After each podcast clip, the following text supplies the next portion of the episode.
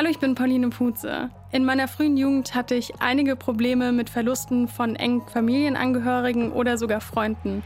Über Poetry Slams und das Schreiben habe ich ein Medium gefunden, das Ganze zu verarbeiten und genau darüber spreche ich jetzt im Podcast mit Manu Meta.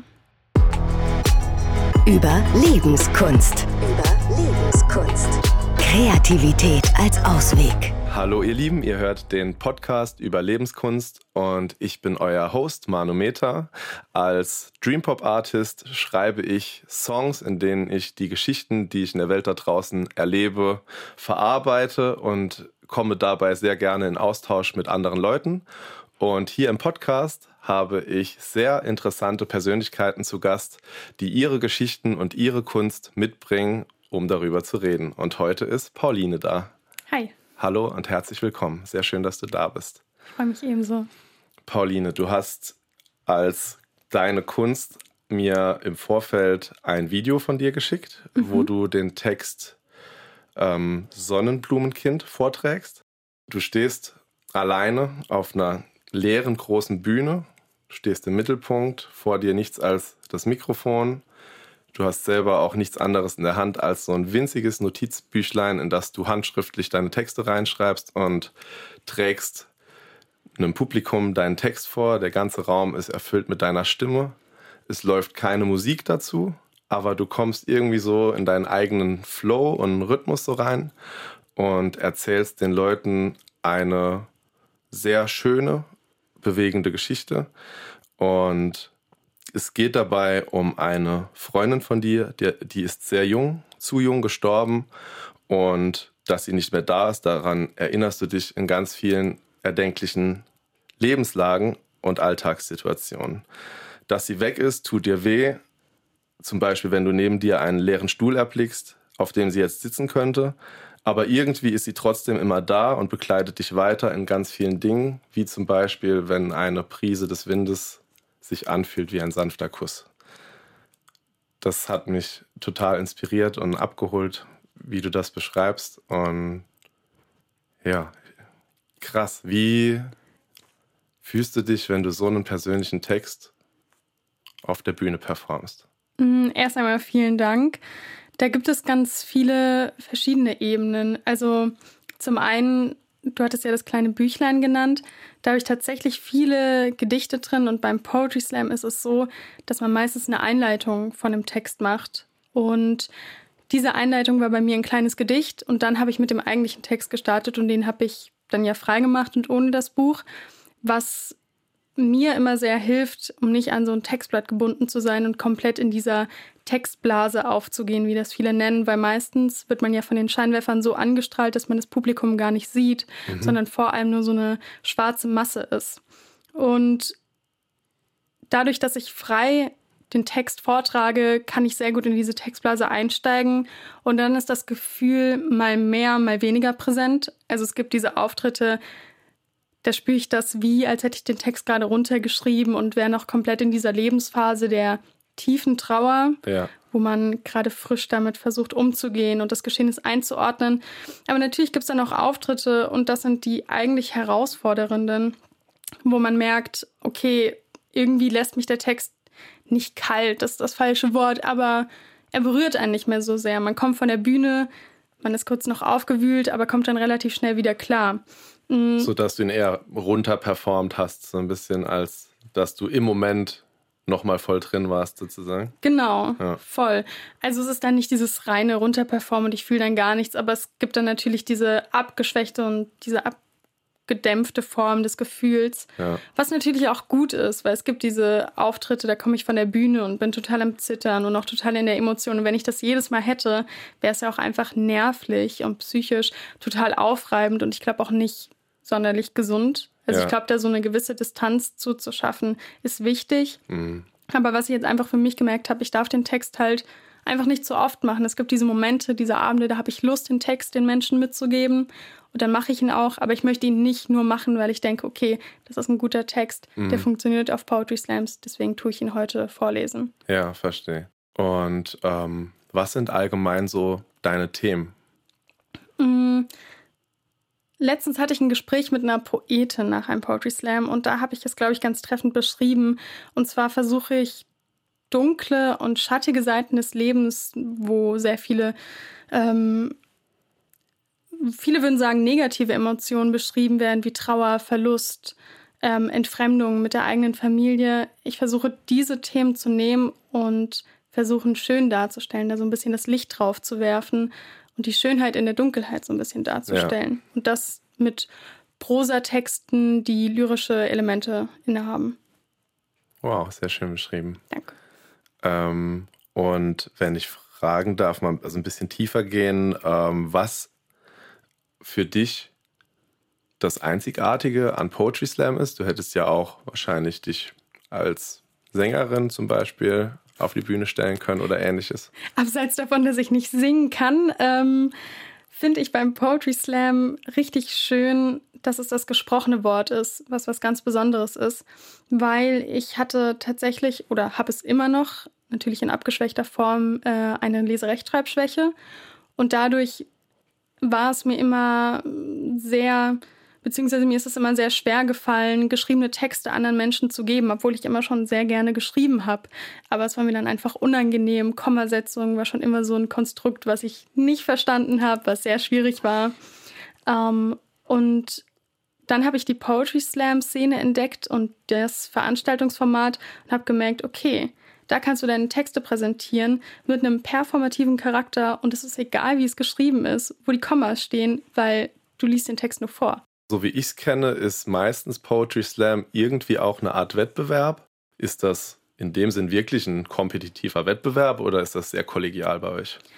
Es ist auf jeden Fall sehr kollegial. Es gibt natürlich die Meisterschaften, da ist es einem selbst auch wichtig zu gewinnen und da macht es natürlich auch was her, weil dann hat man einen Titel, ähm, durch den öffnen sich neue Türen. Aber bei den meisten Veranstaltungen ist der Wettbewerb völlig egal und das wissen auch die meisten Poeten und Poetinnen.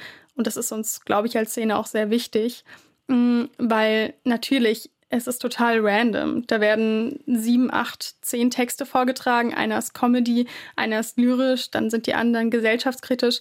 Wie will man das vergleichen? Generell Kunst zu vergleichen ist total absurd.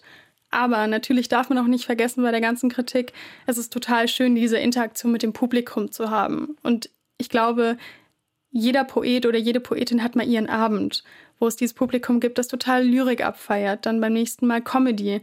Und so ähm, kriegt man natürlich auch eine positive Bestätigung in dem, was man macht. Aber mir ist der Wettbewerb tatsächlich schon egal, aber das muss ich auch erst lernen. Also erst wenn man ein paar Wettbewerbe gewinnt, merkt man, dass es einem egal sein kann. Also bin ich da auch wiederum in einer sehr privilegierten Stellung zu sagen, mir mhm. ist der Wettbewerb egal, weil ich ja schon irgendwie gewisse Dinge erreichen durfte und konnte. Ja. Ja. Und äh, wenn du auf der Bühne stehst, ich meine, es ist wahrscheinlich komplett unterschiedlich von Mal zu Mal, aber wie ist so dein Gefühl, wenn du auf der Bühne bist? Ist das für dich so ein Empowerment? Ähm, bist du sogar im Gegenteil super nervös? Ich habe ähm, schon im Vorfeld erfahren, dass du am liebsten in Theatern auftrittst. Hast ja eben auch schon gesagt, meistens sieht man dann das Publikum nicht so. Genießt du es, auf der Bühne zu stehen oder ist es auch eine Herausforderung? Mm, ich würde sagen beides. Also ich bin vor jedem Auftritt aufgeregt und das hat sich natürlich mit der Zeit abgeschwächt und ist nicht mehr so extrem, dass mir mein Herz gefühlt aus der Brust springt wie bei den ersten Malen. Aber diese Aufregung hat auch gerade ein gewisses Empowerment inne, weil man dann total fokussiert und da ist ähm, und aufmerksam ist. Aber natürlich genieße ich es auch total. Also ich glaube, die ersten 20 Sekunden, da muss ich immer erstmal ankommen. Da ist die Nervosität noch sehr präsent.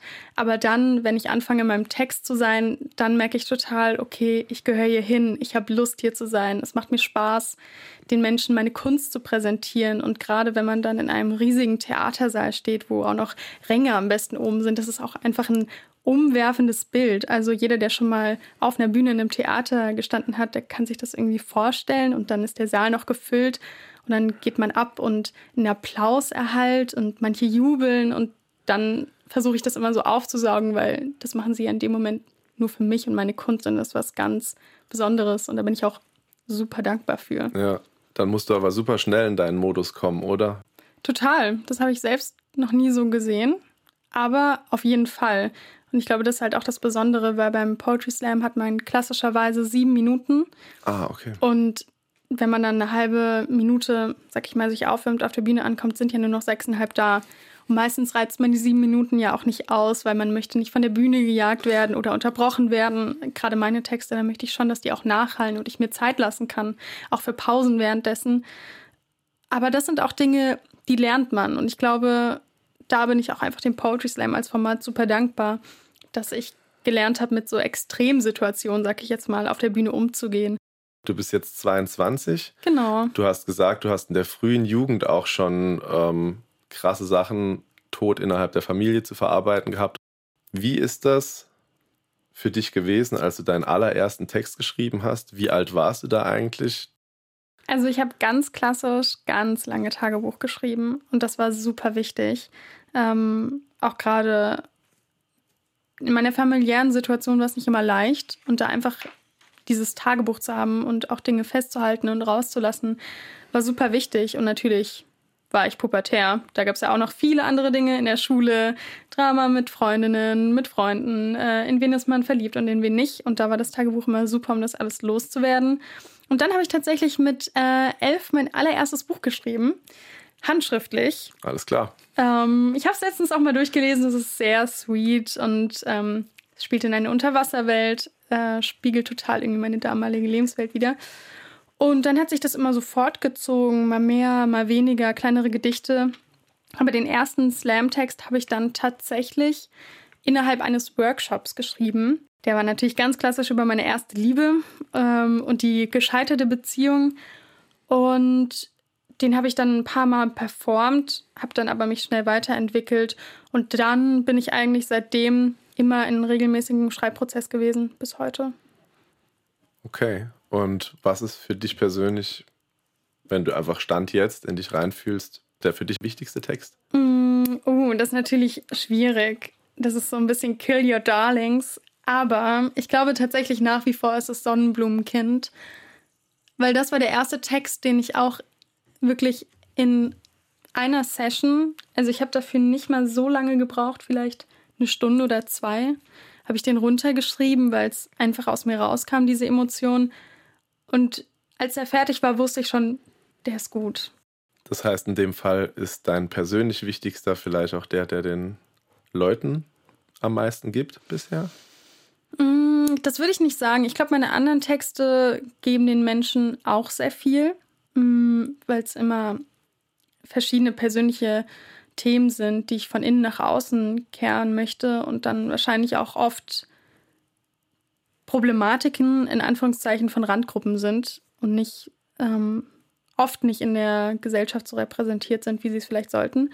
Ähm, Genau, zum Beispiel habe ich auch einen Text über meine Bisexualität. Mhm. Und das ist immer schön, gerade wenn ich den im ländlichen Raum performe, dann kommen danach Menschen auf mich zu, da schreiben mir auf Instagram, dass sie es so wichtig fanden, weil sie mit ihren Eltern da waren und das irgendwie einen Gesprächsanlass gegeben hat, dass sie mit ihren Eltern über ihre Sexualität sprechen konnten. Und das ist natürlich wahnsinnig, dass ich in so einer Rolle sein darf, solche Gespräche zu eröffnen. Was ist denn deine wichtigste Motivation beim Schreiben?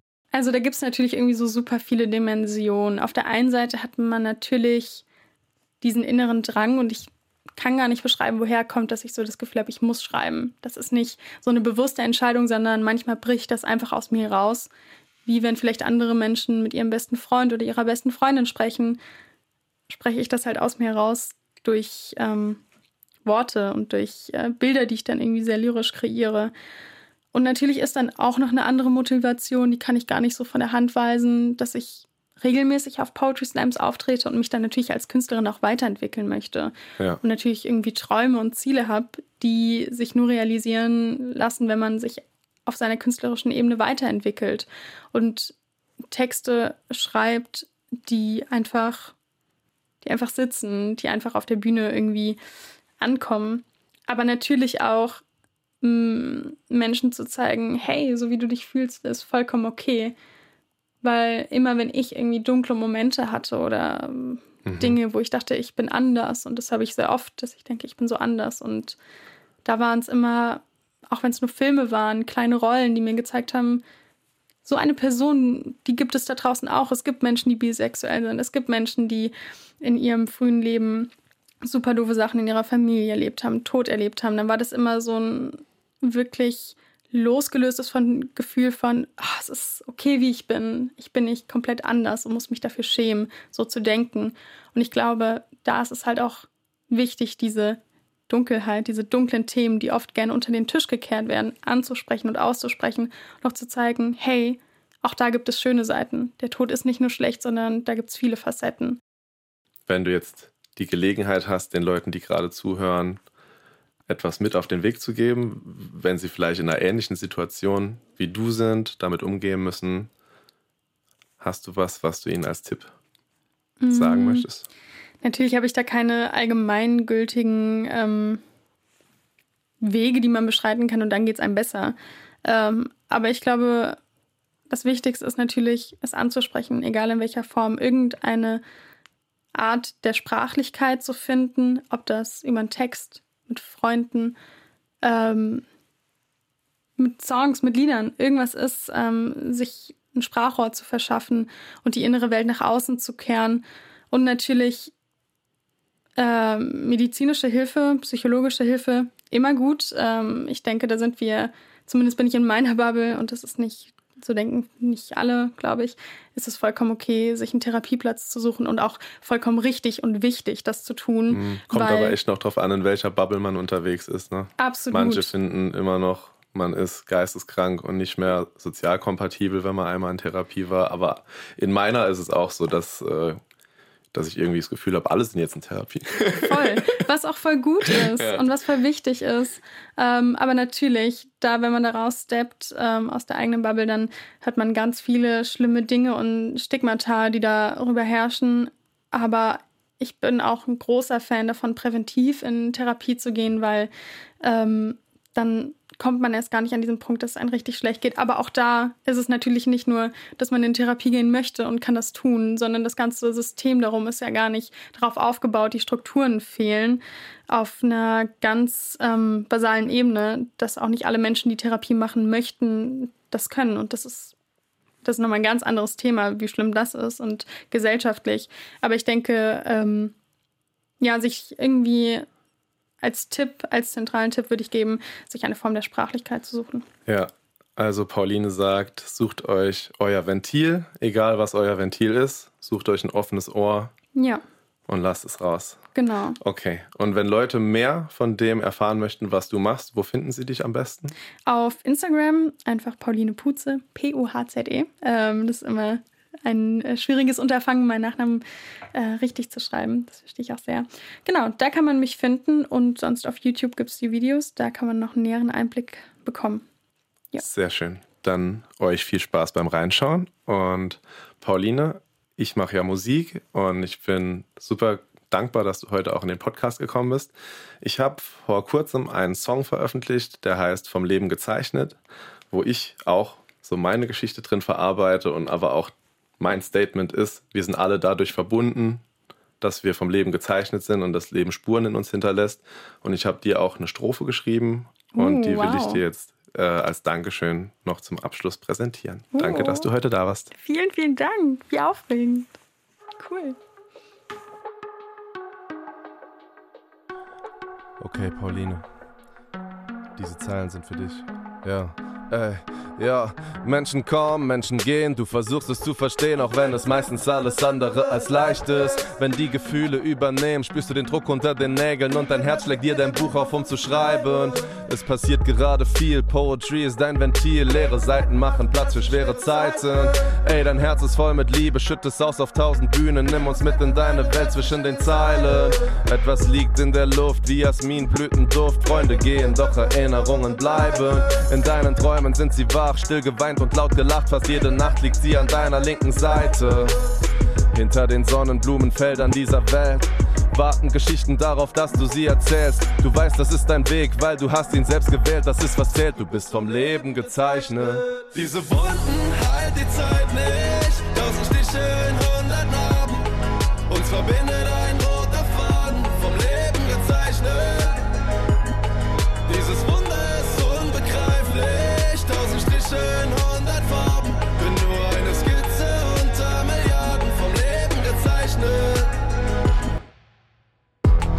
über Lebenskunst.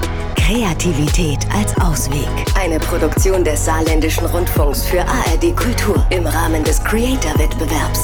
Wenn euch dieser Podcast gefallen hat, dann schaut gerne in der ARD Audiothek vorbei. Dort findet ihr zwei weitere ARD Kultur Creator Podcasts, wie zum Beispiel Ach nichts, ein Podcast über Ungesagtes in zwischenmenschlichen Beziehungen.